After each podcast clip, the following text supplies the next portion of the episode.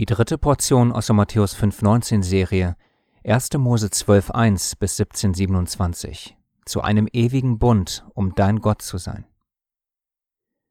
1. Mose 17,7 Und ich werde meinen Bund errichten zwischen mir und dir und deinen Nachkommen nach dir, nach ihren Generationen, zu einem ewigen Bund, um dein Gott zu sein und deinen Nachkommen nach dir.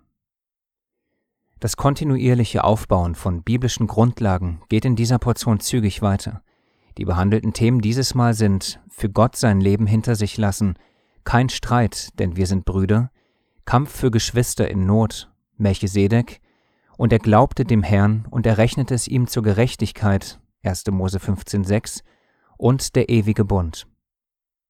Auch wenn das eine Vielzahl von Themen sind, sind die meisten von ihnen klar und deutlich, das heißt, wir müssen sie nur in unserem Leben anwenden und gut ist's.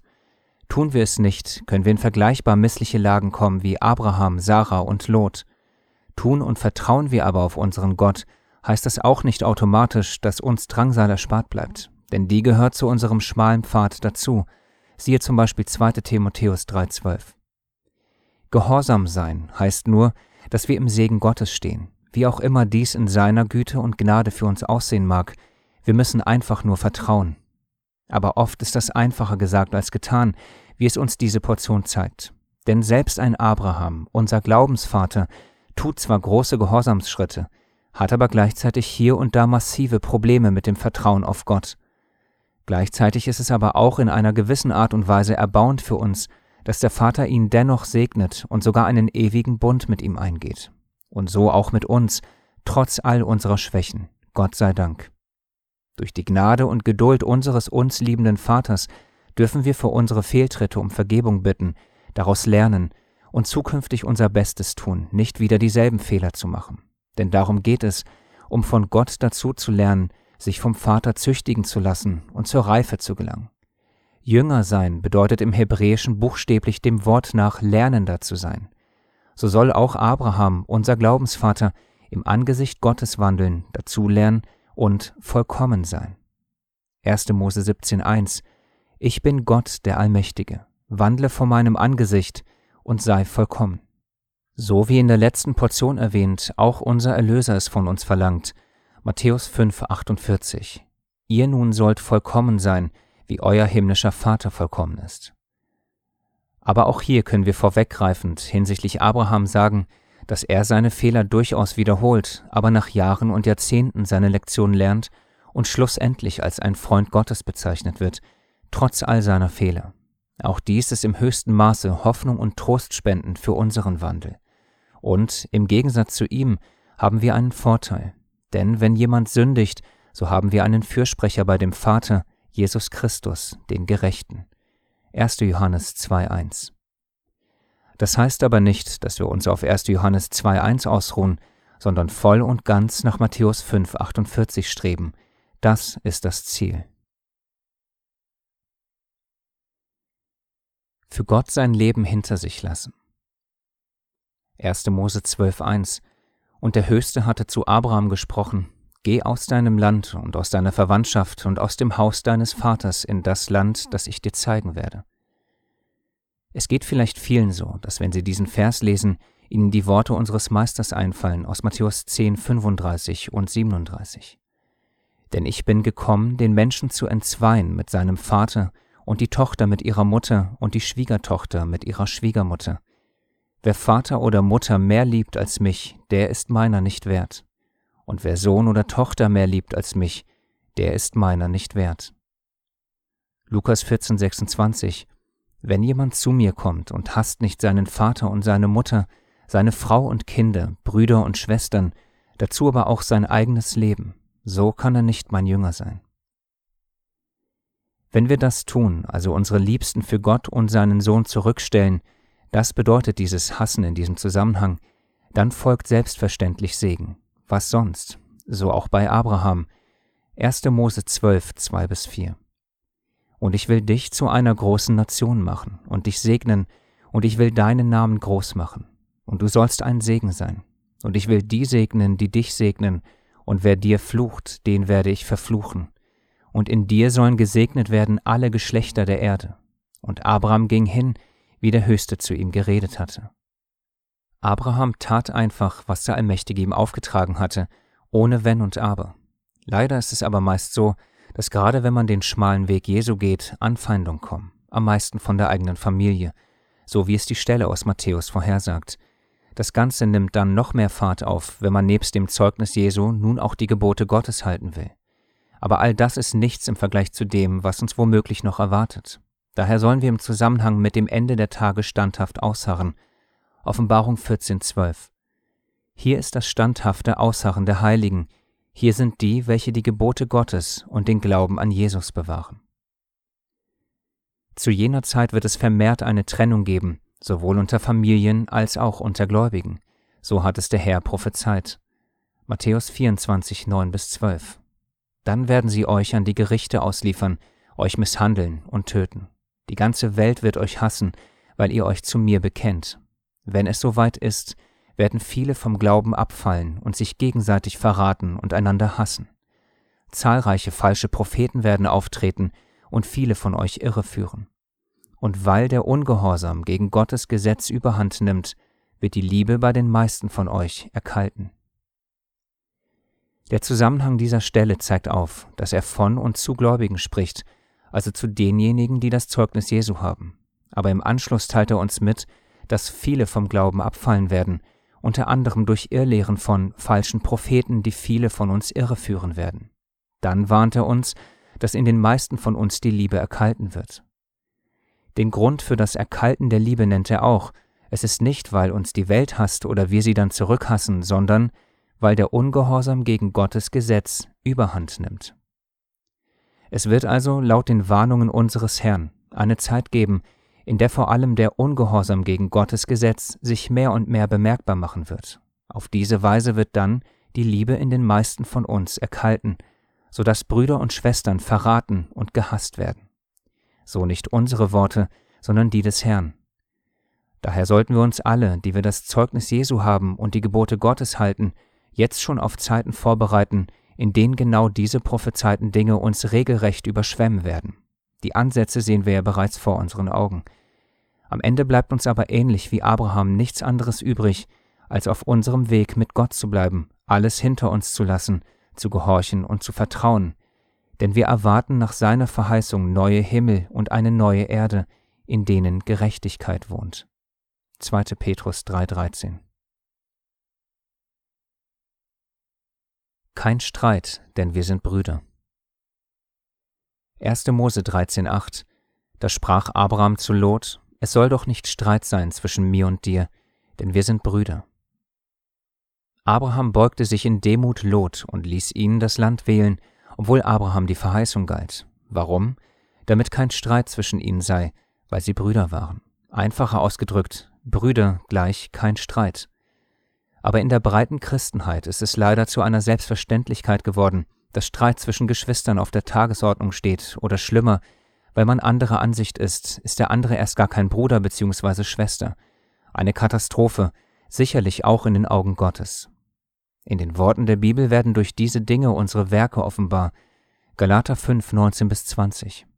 Offenbar sind aber die Werke des Fleisches, welche sind Feindschaft, Streit, Eifersucht, Zorn, Selbstsucht, Zwietracht, Parteiungen. Natürlich sollen wir für die Wahrheit einstehen, aber wie tun wir das? Und halten wir bei all dem Kampf für die sogenannte Wahrheit es für möglich, dass wir selbst falsch liegen könnten? Diese in Galater 5, 19 bis 20 genannten Punkte haben wir wiederholte Male und zur Genüge an uns selbst feststellen können. Leider. Denn oft und schnell werden vor allem Debatten um das Wort hitzig. Wir durften und dürfen weiterhin in diesem Bereich dazulernen, denn wie bei uns allen ist unser Fleisch noch lange nicht besiegt. Dennoch, beziehungsweise gerade deswegen, sind wir stets bemüht, uns, wie du sicherlich auch, nach folgenden Früchten auszustrecken. Galater 5,22 Die Frucht des Geistes aber ist Liebe, Freude, Friede, Langmut, Freundlichkeit, Güte, Treue, Sanftmut, Selbstbeherrschung. Anhand dieser kurzen Aufzählung können wir uns alle am Ende des Tages im Gebet selbst prüfen. Hat man heute die Liebe Gottes in Wort und Tat an mir erkennen können? War ich Friedensstifter? War ich geduldig, also langmütig mit meinen Geschwistern? War ich freundlich und sanftmütig? Konnte ich mich bei allem, was passiert ist, selbst beherrschen? Und so weiter. Falls wir nämlich diese Früchte nicht in uns und nicht zwischen uns finden können, dann haben wir ein massives Problem. Denn ein für Gott wohlgefälliger Umgang unter uns wird von uns als eine Selbstverständlichkeit erwartet. Wir werden dazu ermahnt. Epheser 4, 1 bis 3. So ermahne ich euch nun, ich, der Gebundene im Herrn, dass ihr der Berufung würdig wandelt, zu der ihr berufen worden seid, indem ihr mit aller Demut und Sanftmut, mit Langmut einander in Liebe ertragt und eifrig bemüht seid, die Einheit des Geistes zu bewahren durch das Band des Friedens. Aber exakt diese genannten Punkte fehlen uns meist, vor allem bei unserem Austausch über das Wort Gottes. Schnell mutiert der Austausch zu einem Wortgefecht mit starken Emotionen. Dabei passiert es dann oft, dass wir nicht unserer Berufung würdig wandeln, keinerlei Demut, Sanftmut und Langmut haben, ganz zu schweigen davon, dass wir uns in Liebe ertragen und eifrig bemüht sind, die Einheit und den Frieden zu bewahren. Eigentlich, wenn wir ehrlich sind, sind wir in unserem sogenannten christlichen Austausch eine Schande und ein katastrophales Zeugnis für andere. Wenn die Welt uns sehen würde, was sie teilweise auch tut, da einiges öffentlich passiert, wird sie sicherlich nicht die Worte unseres Herrn in und unter uns sehen. Johannes 13,35 Daran wird jeder Mann erkennen, dass ihr meine Jünger seid, wenn ihr Liebe untereinander habt. Dieses Versprechen unseres Erlösers hat eine Bedingung, jedermann wird erkennen, dass ihr meine Jünger seid, wenn ihr Liebe untereinander habt. Eigentlich der perfekte Weg zur Evangelisierung, nur dass wir ihn nicht befolgen. Im Gegenteil. Und dann wundern wir uns, dass der sogenannte Ruf um unseren Glauben immer schlechter wird. Dabei ist es doch so einfach. Wir müssen Liebe untereinander haben, dann wird jedermann erkennen, dass Jesus der Messias ist. Und nicht nur untereinander sollen wir Liebe haben, sondern natürlich auch zu allen Menschen, auch wenn wir unterschiedliche Ansichten haben mögen. Im Gegenzug muss man sich fragen, was wird man an uns erkennen, wenn wir Parteiungen, Streit, Eifersucht, Zorn, Selbstsucht, Zwietracht und Feindschaft unter uns haben? Was wird man an uns sehen? Die Nachfolge Jesu? Selah. Eines ist völlig klar und logisch, wir alle haben Erkenntnis, aber die Erkenntnis bläht auf, die Liebe aber erbaut. 1. Korinther 8.1 Es wird die Zeit kommen, Gott sei es gedankt, da wird uns allen alles klar werden. Denn wir erkennen stückweise und wir weissagen stückweise. Wenn aber einmal das Vollkommene da ist, dann wird das Stückwerk weggetan. 1. Korinther 13, 9 bis 10 bis dies geschehen ist, sollte, wie bei Abraham, dem alle Verheißung galt und nicht Lot, Streiten und Feindschaft keine Option für uns sein. Noch einmal anders, Kampf um Wahrheit natürlich ja, aber feindliche Gesinnung gegenüber Geschwistern nein. Für all diejenigen, die sich durch positive Worte nicht zu positiven Werken bewegen lassen, helfen vielleicht die scharfen Worte unseres Herrn aus Matthäus 5, 22. Ich aber sage euch, jeder, der seinem Bruder ohne Ursache zürnt, wird dem Gericht verfallen sein. Wer aber zu seinem Bruder sagt, Racker, der wird dem Hohen Rat verfallen sein. Wer aber sagt, du Narr, der wird dem höllischen Feuer verfallen sein. Ganz einfache und klare Worte, an denen man sich ebenso einfach und klar orientieren und selbst prüfen kann.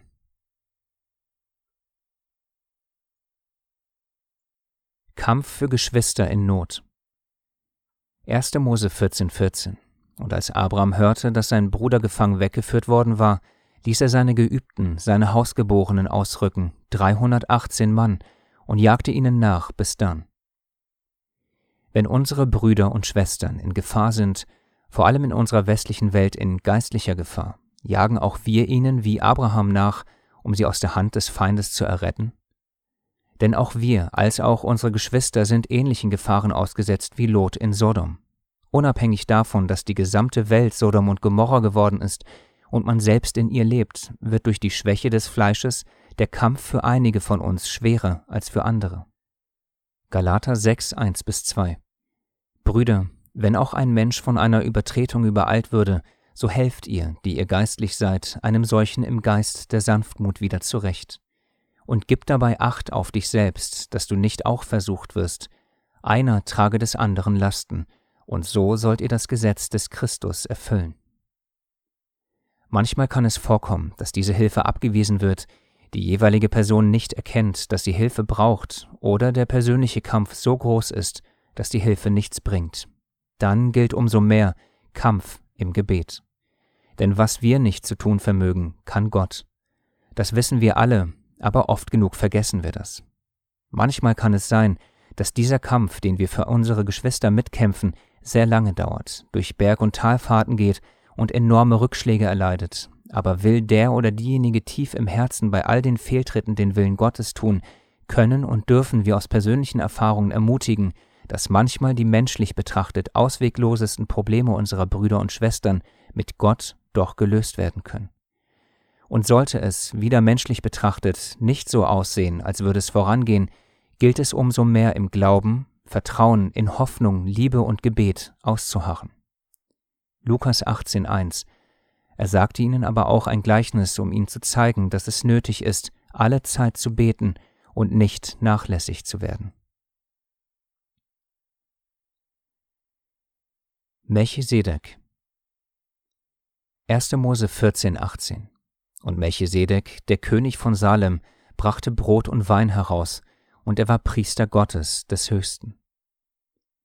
In diesen wenigen Versen rund um die geheimnisvolle Person Melchisedek begegnen uns zum ersten Mal zwei bzw. drei neue Aspekte der Heiligen Schrift, König und Priester in einem und der Zehnte.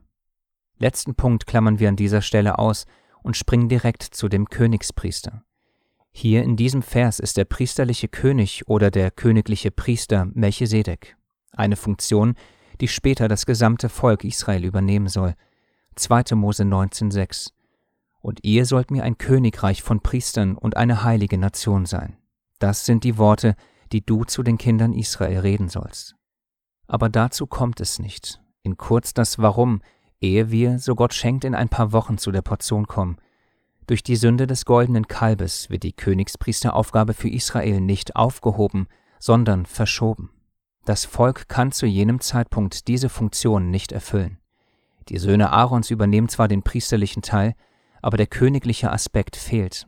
Diesen wiederum erfüllt später David, aber eben auch nur zu einem Teil, denn dieses Mal fehlt der priesterliche Aspekt.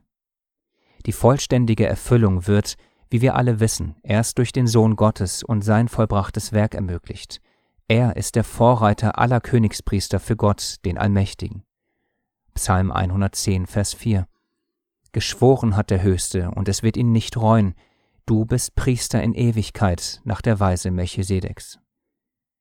Diese von Gott über seinen Sohn ausgesprochene Segnung ist bereits Realität, aber unser Erlöser hat die vom Vater übertragene Königsherrschaft über Israel und mit Israel noch nicht angetreten. Wie die Jünger auch warten wir alle sehnsüchtig darauf. Apostelgeschichte 1.6. Da fragten ihn die, welche zusammengekommen waren, und sprachen, Herr, stellst du in dieser Zeit für Israel die Königsherrschaft wieder her? Dann, wenn dies der Fall sein wird, also die Königsherrschaft für Israel wiederhergestellt sein wird, werden diejenigen, die für würdig erachtet und in der ersten Auferstehung sein werden, unter Christus als Königspriester dem allein wahren Gott dienen. Offenbarung 20,4 Und ich sah Throne, und sie setzten sich darauf, und das Gericht wurde ihnen übergeben.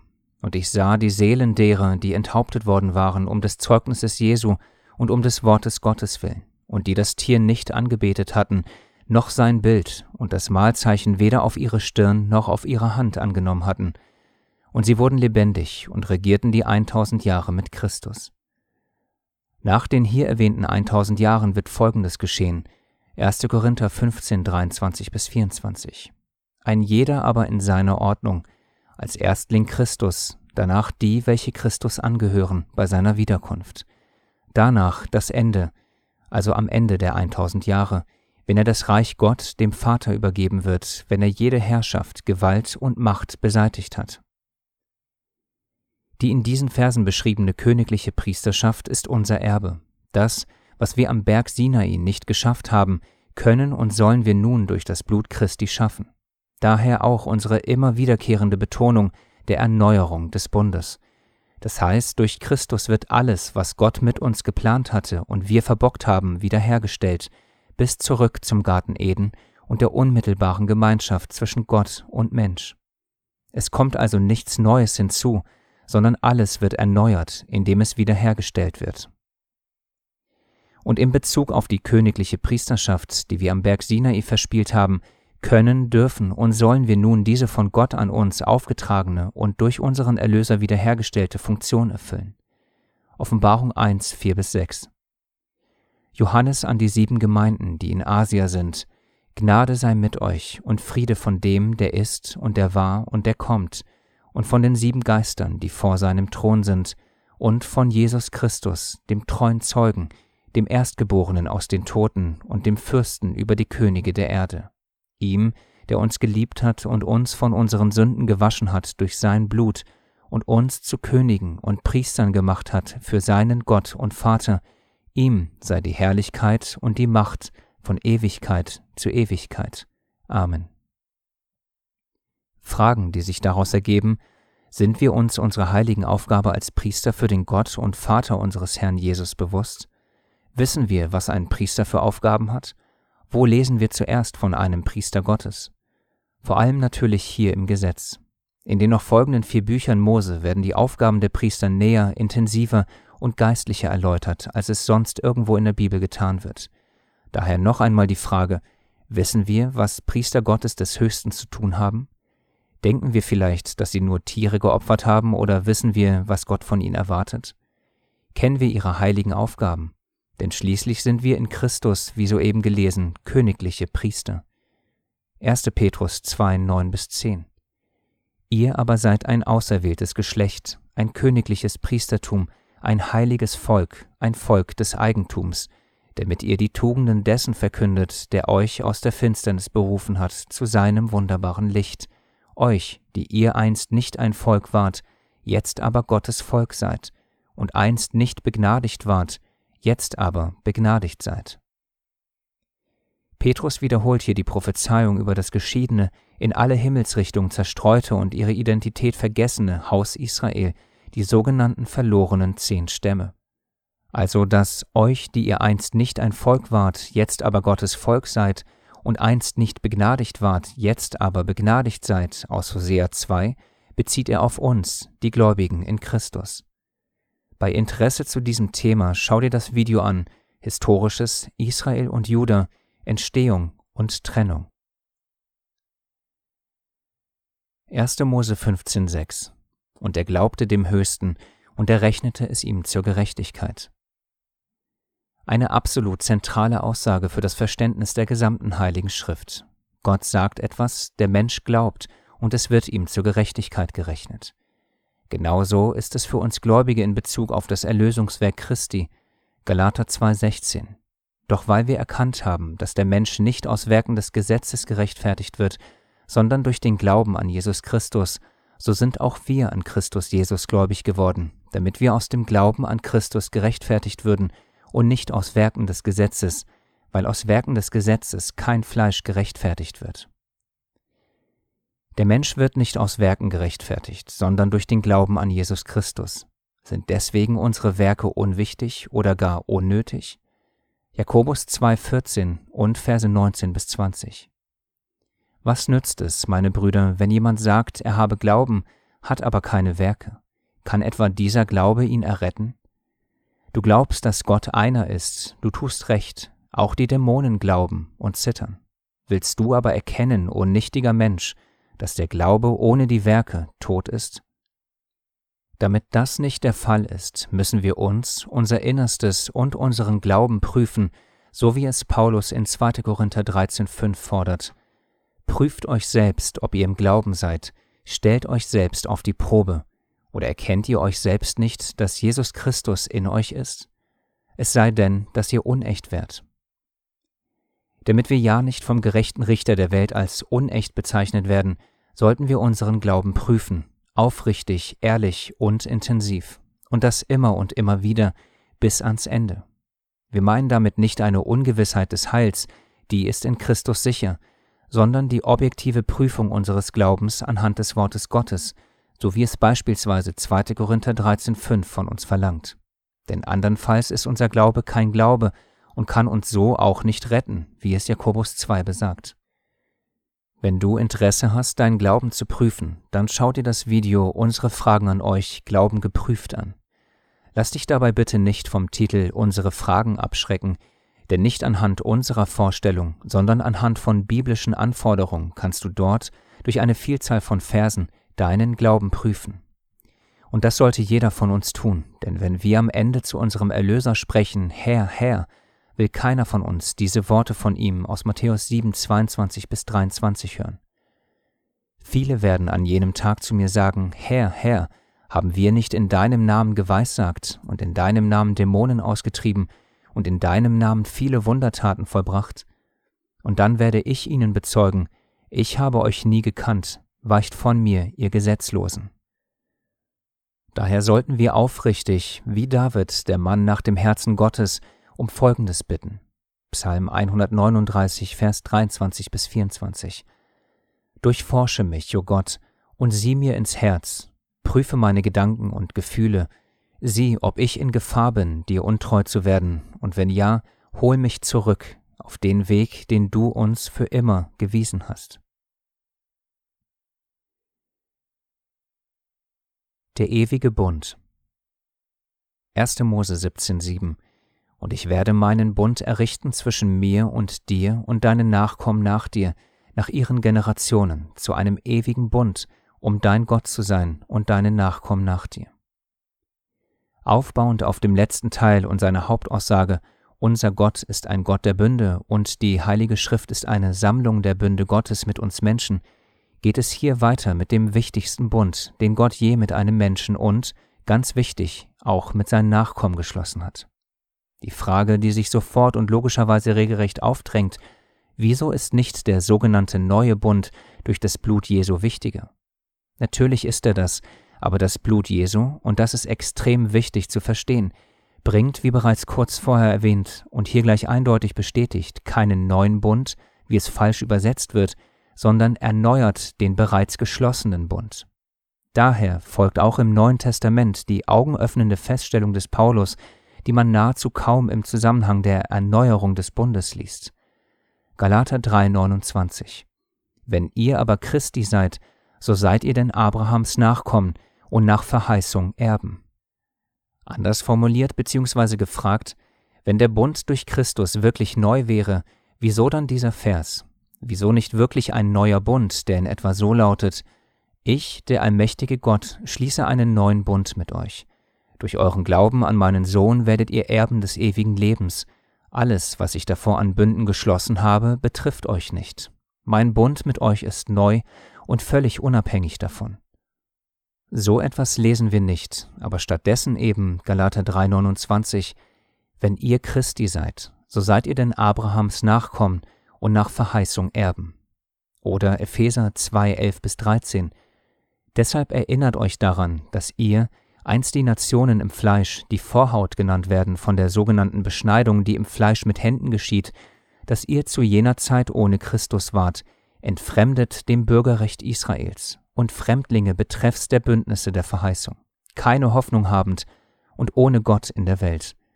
Jetzt aber in Christus Jesus seid ihr, die ihr einst fern wart, durch das Blut des Christus nahe geworden. Die Verse besagen also, dass wir ohne Bürgerrecht Israels waren, jetzt aber Bürger Israels sind, dass wir Fremdlinge betreffs der Bündnisse waren, jetzt aber an diesen zuvor geschlossenen Bündnissen teilhaben dürfen. Also gilt es jetzt, nach dieser eindeutigen und unmissverständlichen Wahrheit, zu verstehen, was es bedeutet, wenn wir Israel sind und an diesen Bündnissen teilhaben dürfen. Und auch hier, wie beim Priester zuvor, die Frage, wo lesen wir von Israel und den Bündnissen Gottes mit ihnen? Ach ja, natürlich, wieder im Gesetz. Weiß man zum Beispiel, dass im Gesetz geschrieben steht, dass Abraham ein physisches Land und nicht der Himmel versprochen wurde? Diese Frage ist wichtig, denn wenn wir laut Galater 3:29 Nachkommen Abrahams sind, sind wir auch nach Verheißung Erben. Erben wovon? Selbstverständlich Erben der Verheißung, die Abraham von Gott gegeben wurden. Was sonst? 1. Mose 15, 18. An diesem Tag schloss der Höchste einen Bund mit Abraham und sprach, Deiner Nachkommenschaft gebe ich dieses Land vom Strom Ägyptens bis an den großen Strom, den Strom Euphrat. Weiß man, dass ein Teil der Verheißung das Land ist, ist es auch nicht überraschend, dass die zuvor genannten königlichen Priester nicht vom Himmel aus herrschen werden, sondern hier auf Erden. Offenbarung 5, 9 bis 10. Und sie sangen ein neues Lied, in dem sie sprachen, Du, also Jesus, bist würdig, das Buch zu nehmen und seine Siegel zu öffnen. Denn du bist geschlachtet worden und hast uns für Gott erkauft mit deinem Blut aus allen Stämmen und Sprachen und Völkern und Nationen, und hast uns zu Königen und Priestern gemacht für unseren Gott, und wir werden herrschen auf Erden. Selbst ganz am Ende werden nicht alle Gläubigen in den Himmel kommen, sondern der Himmel auf die Erde, so dass Gott wieder, wie im Anfang, mitten unter den Menschen sein kann. Offenbarung 21, 2 bis 3. Und ich, Johannes, sah die heilige Stadt, das neue Jerusalem, von Gott aus dem Himmel herabsteigen, zubereitet wie eine für ihren Mann geschmückte Braut. Und ich hörte eine laute Stimme aus dem Himmel sagen, siehe das Zelt Gottes bei den Menschen. Und er wird bei ihnen wohnen, und sie werden seine Völker sein, und Gott selbst wird bei ihnen sein, ihr Gott. Daher ist der Bund mit Abraham ein ewiger, gültiger Bund, denn mit ihm beginnt der Wiederherstellungsprozess der gefallenen Menschheit zurück zum Anfang. Auf diesen Bund mit Abraham bauen alle anderen Bünde auf, der durch das Blut Christi und selbstverständlich auch der mit Israel. Diese erneuerten Bünde sind dann ebenfalls ewig gültig. Psalm 105, Vers 8 bis 11. Er gedenkt ewig seines Bundes, des Wortes, das er geboten hat auf tausend Geschlechter hin, den er geschlossen hat mit Abraham und seines Eides, den er Isaak geschworen hat. Und er stellte ihn Jakob zur Satzung, Israel zum ewigen Bund, indem er sprach, Dir will ich das Land Kanaan geben, als Schnur eures Erbteils. Auch, wie es vielleicht einige nicht wissen, war und ist die Erlösung natürlich auch schon immer ein Bestandteil des Bundes gewesen. Psalm 11, Vers 9. Er hat Erlösung gesandt seinem Volk, seinen Bund verordnet auf ewig, heilig und furchtbar ist sein Name. 5. Mose 30, 4 bis 6 wenn deine Vertriebenen am Ende des Himmels wären, so wird der Höchste, dein Gott, dich von dort sammeln und dich von dort holen, und der Höchste, dein Gott, wird dich in das Land bringen, das deine Väter besessen haben, und du wirst es besitzen. Und er wird dir Gutes tun und dich mehren über deine Väter hinaus. Und der Höchste, dein Gott, wird dein Herz und das Herz deiner Nachkommen beschneiden, damit du den Höchsten, deinen Gott, liebst mit deinem ganzen Herzen und mit deiner ganzen Seele, damit du am Leben bleibst. Wenn man das alles weiß, versteht und verinnerlicht, ist dieses Wissen nicht nur Wissen, sondern findet eine praktische und physische Anwendung, aber eben nur dann, wenn man verstanden hat, dass das sogenannte Neue im Neuen Testament auf etwas aufbaut, was vorher niedergeschrieben wurde. Kennt man das alles nicht, weiß man vielleicht auch nicht, was so ein königlicher Priester zu tun hat, wie er zu herrschen und vor allem, wie er Gott zu dienen hat. 1. Petrus 2, 9 bis 10 Ihr aber seid ein auserwähltes Geschlecht, ein königliches Priestertum, ein heiliges Volk, ein Volk des Eigentums, damit ihr die Tugenden dessen verkündet, der euch aus der Finsternis berufen hat zu seinem wunderbaren Licht. Euch, die ihr einst nicht ein Volk wart, jetzt aber Gottes Volk seid, und einst nicht begnadigt wart, jetzt aber begnadigt seid.